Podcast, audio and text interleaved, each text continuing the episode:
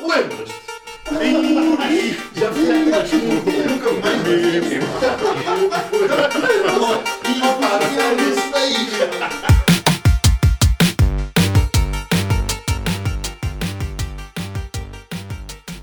Bem-vindos ao oitavo episódio deste podcast. O meu nome é Ricardo Soares e estou aqui para relembrar memórias de Esmai. Hoje, como convidado, temos o fantástico Bernardo Santo Tirso, um jovem dos mil talentos que é o grande impulsionador desta plataforma que é a Rádio Esmai. Quando me lembro do Bernardo, é impossível não me recordar da quantidade de vezes que já discutimos. Fora de Esmai, dentro de Esmai, numa escola ali em Valongo. Discussão para aqui, discussão para lá. Em jeito de brincadeira, até sermões ele ouviu. Mas no fim acaba sempre a sorrir e a coisa fica na mesma. Uma pessoa não se consegue chatear com este rapaz. Vamos lá ouvir a memória deste meu caro amigo.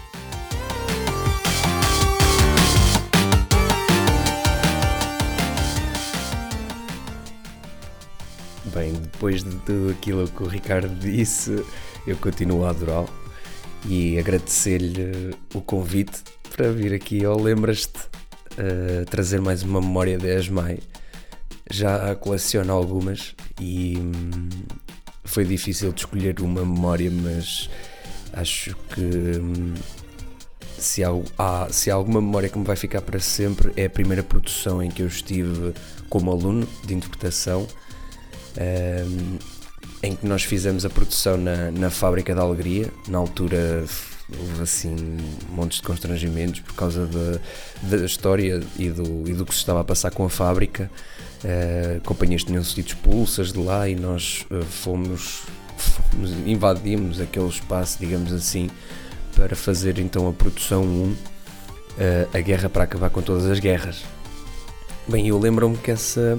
Lembro-me de nós chegarmos à fábrica e aquilo estar tudo, tudo, tudo cheio de lixo. Lixo que não é lixo, não é? Aquilo eram, eram restos que as companhias tinham de lá deixado, não é? Estamos a falar de mais de 13 companhias, salvo erro, que lá, que lá viviam, que lá habitavam durante mais de 13 anos.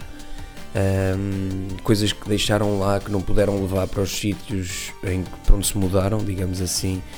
Um, e lembro-me de nós entrarmos naquele espaço e ser uh, um amontoado de madeiras, de ferros, de metais, de brinquedos, de roupas, montes de roupas, sapatos por todo lado, camisolas por todo lado, uh, marionetas por todo lado. Quer dizer, houve até, até houve uma triagem. Eu lembro-me de nós fazermos, nós com o pessoal de cenografia, mas todos os alunos foram, foram levados nesta experiência de arrumar a fábrica, digamos assim. Uh, tirámos tudo, tirámos tudo, limpámos tudo, limpámos aquilo tudo. Foram dias árduos de trabalho, quer dizer, houve pessoas que nem a casa foram nessa altura e ficaram lá naquele espaço. Nós remodelámos aquilo tudo, de, completamente de uma ponta à outra, ou seja, os espaços em que foram escolhidos para. Hum, os espaços que foram escolhidos para fazer para onde o espetáculo passava foram completamente remodelados. Quer dizer, lembro-me por acaso de uma sala uh, que era a sala do sonho, que aquilo foi tudo posto abaixo, foi tudo mudado, tudo pintado a branco. Os cenógrafos, Pedro Galante e, e o Harry Tuttle foram incansáveis. Uh, e na altura tínhamos mais uma brasileira que eu agora não me recordo o nome, peço imensa desculpa, mas super adorável também. Um, ehm, eles foram geniais, quer dizer, uh, reaproveitaram tudo.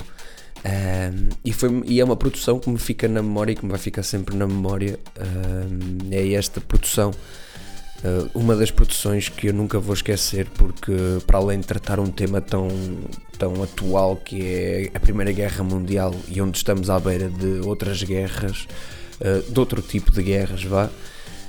Um, fez todo sentido uh, fazer naquela altura e, e, falar naquela altura sobre, essas, sobre essa história da Primeira Guerra Mundial e como é que as coisas aconteceram. Ou seja, uh, para além de termos aprendido sobre história, estávamos a criar sobre um passado que nos está bem presente. Uh, 1914 não foi assim há tanto tempo, não é?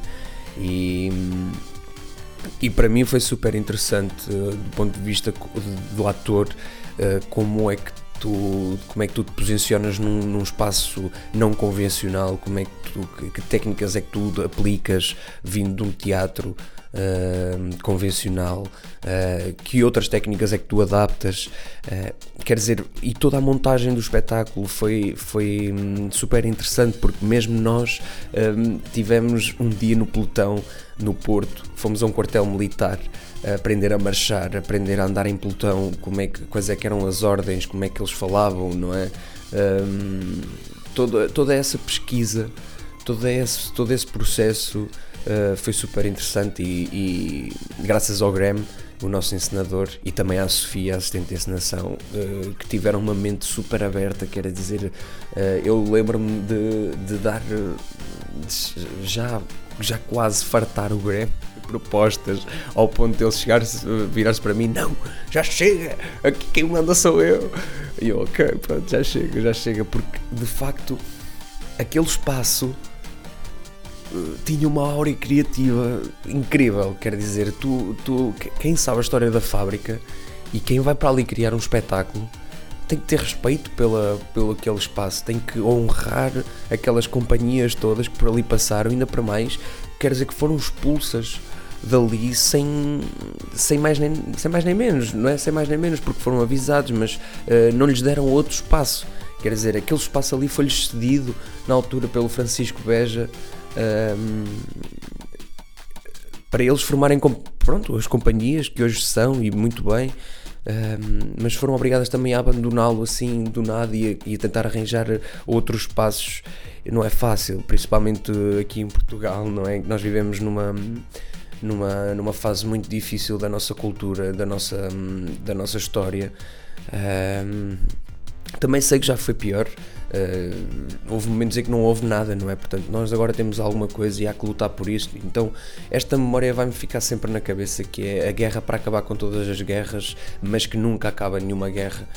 Uh, só começam as novas guerras. Uh, e eu, isto, isto para mim foi muito forte ao ponto de eu trazer para aqui, para este episódio do Lembras-te, agradecer a toda a gente que fez parte desse processo e dar os parabéns a toda a gente que fez parte desse processo porque foi de facto foi de facto memorável e acho que toda a gente que viu e que participou nunca vai esquecer este, esta produção esta produção de, da Guerra para Acabar com Todas as Guerras que foi para mim dos melhores processos e dos melhores espetáculos que eu já fiz até hoje, porque dava-me prazer, dava-me uma tesão incrível de estar ali um, naquele espaço, a viver aquela história, a viver aquele momento com aquelas pessoas, com os meus colegas e com os meus professores e com, com toda a gente. Foi de facto especial e vou guardar sempre na minha memória. Uh, ao Ricas, eu só tenho a desejar muita sorte porque é um ator que, que me preenche, que me inspira, é uma pessoa incrível, é um político uh, genial, é um. É uma pessoa que merece, merece conquistar o, o que está a conquistar. Por isso, estejam atentos à Rádio Esmai, nós vamos parar por agora, mas voltamos em setembro com, ainda com mais força e espero que estejam a acompanhar o nosso trabalho e que se juntem a nós qualquer coisa que tenham a dizer, esteja à vontade, não é? Ricas, um abraço para ti e pessoal da ESMAI fora da ESMAI, visitem a ESMAI, estejam com a ESMAI, porque a ESMAI tem muito potencial, tem muito potencial e eu acredito na ESMAI. Por isso, valete frates, não é?